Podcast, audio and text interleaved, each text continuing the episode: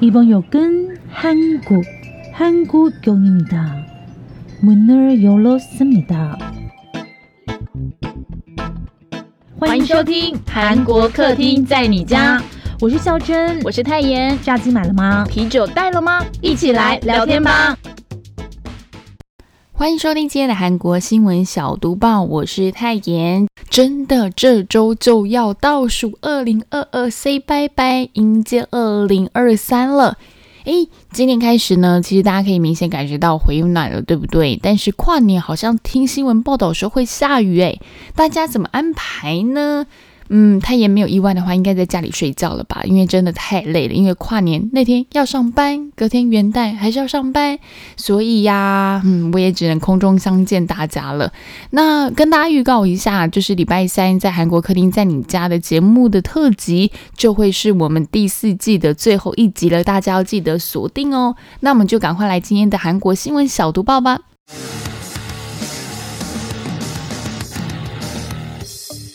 新闻小读报，不能错过的韩国大小事。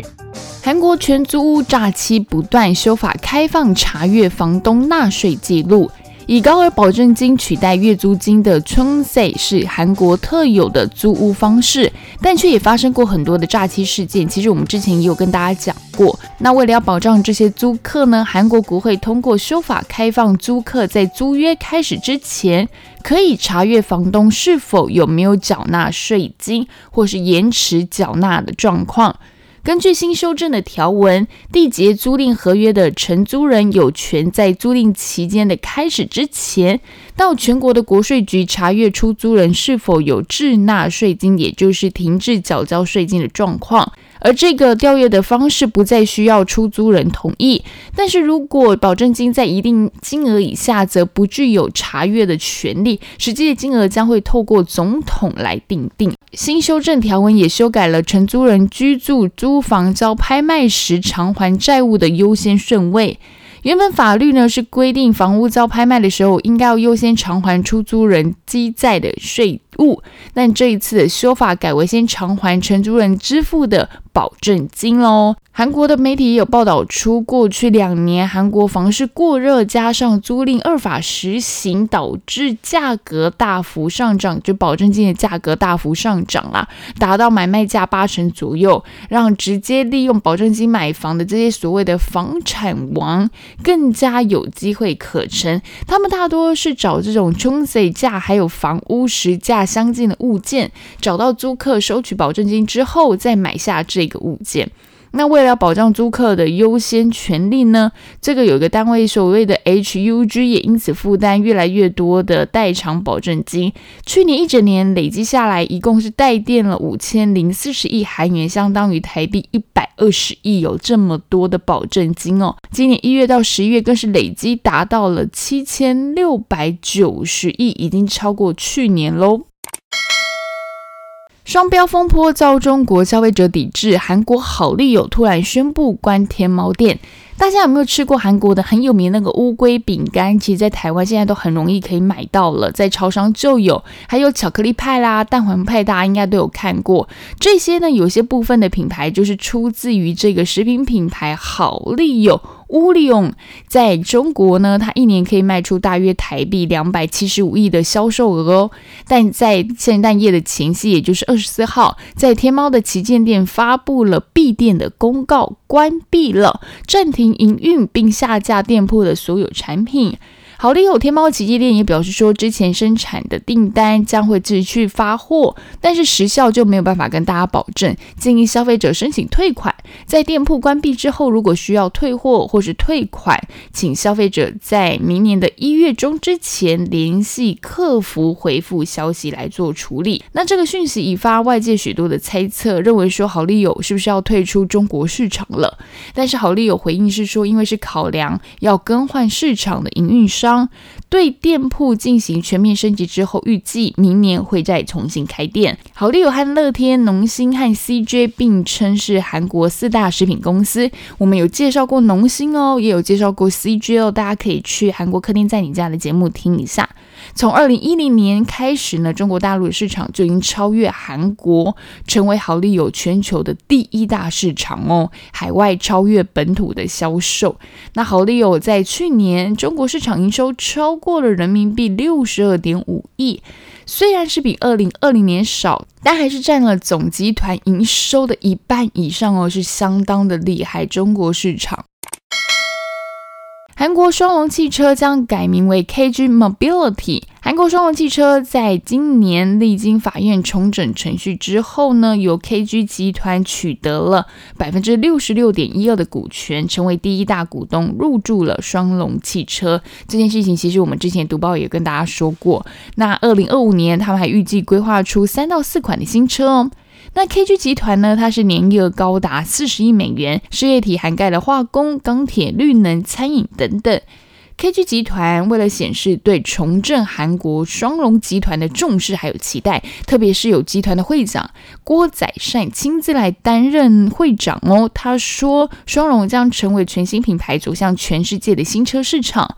品牌历史将不会被改变，悠久的品牌价值也将全数传承。他更在韩国举办的汽车品牌活动会上，首度表示，双龙将会改名成 KG Mobility，但这项决定还是要等到品牌股东大会上获得批准，才能正式更名。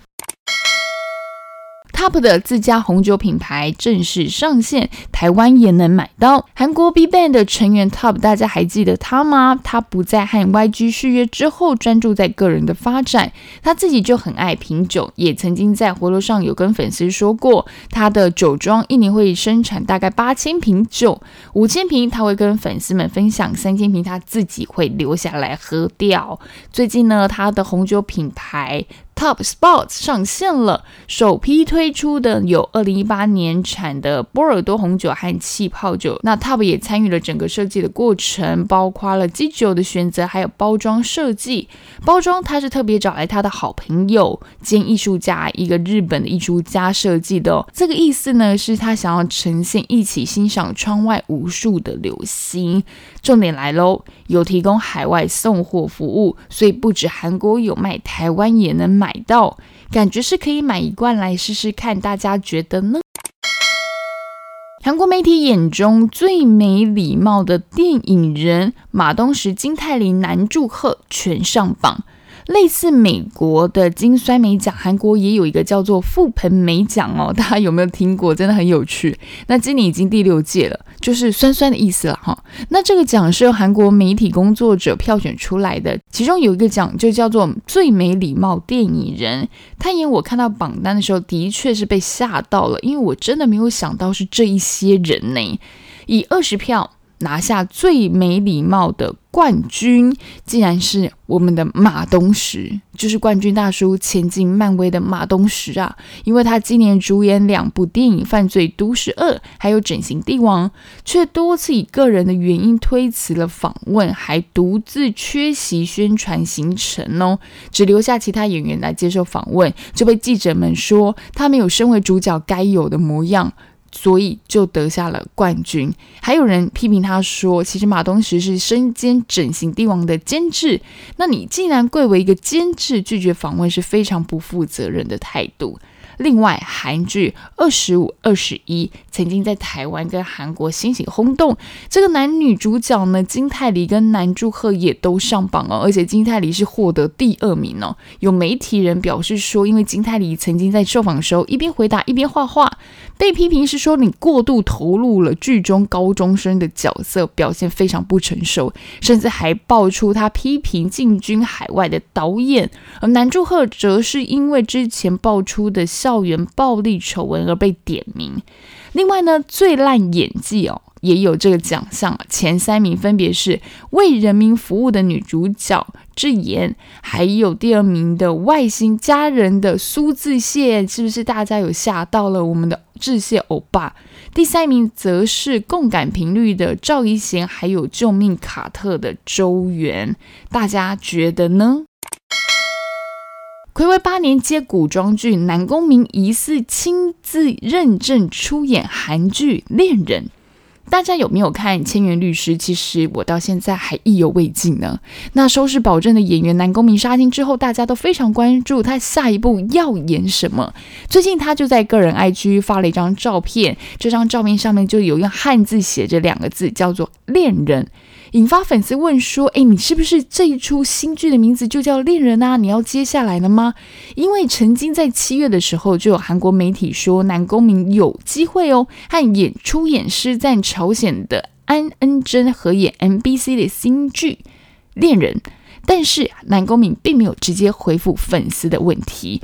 那万一如果真的是南宫珉接下这一出剧的话，他会演什么角色呢？先来介绍一下《恋人》这出剧是一部古装剧哦，它是朝鲜时代为背景，讲述经历过两次失败婚姻后，他决定不再婚的男子遇见了即便对失败还是对爱情抱有幻想的女子，闪电般坠入爱河的故事。因为《恋人》的导演和南宫珉曾经合作。过黑色太阳，所以希望他能够来担任主角。如果真的演出的话，会是在明年上半年播出。大家可以再看到南宫明的精湛演技，可以期待一下。因为太妍妈会非常的期待。好，以上就是我们今天的韩国新闻小读报，希望大家会喜欢今天的题目。好，那大家知道太妍现在录完音的时候是。凌晨的一点半吗？因为我今天好像又开始不断的工作，工作，工作，在工作。年末了，年底了，大家都会很忙。希望大家在很忙赶工的同时，又能兼顾自己的身体，因为温差变化真的蛮大的。那我们就继续空中相会，别忘记礼拜五还有孝真的读报喽，安妞。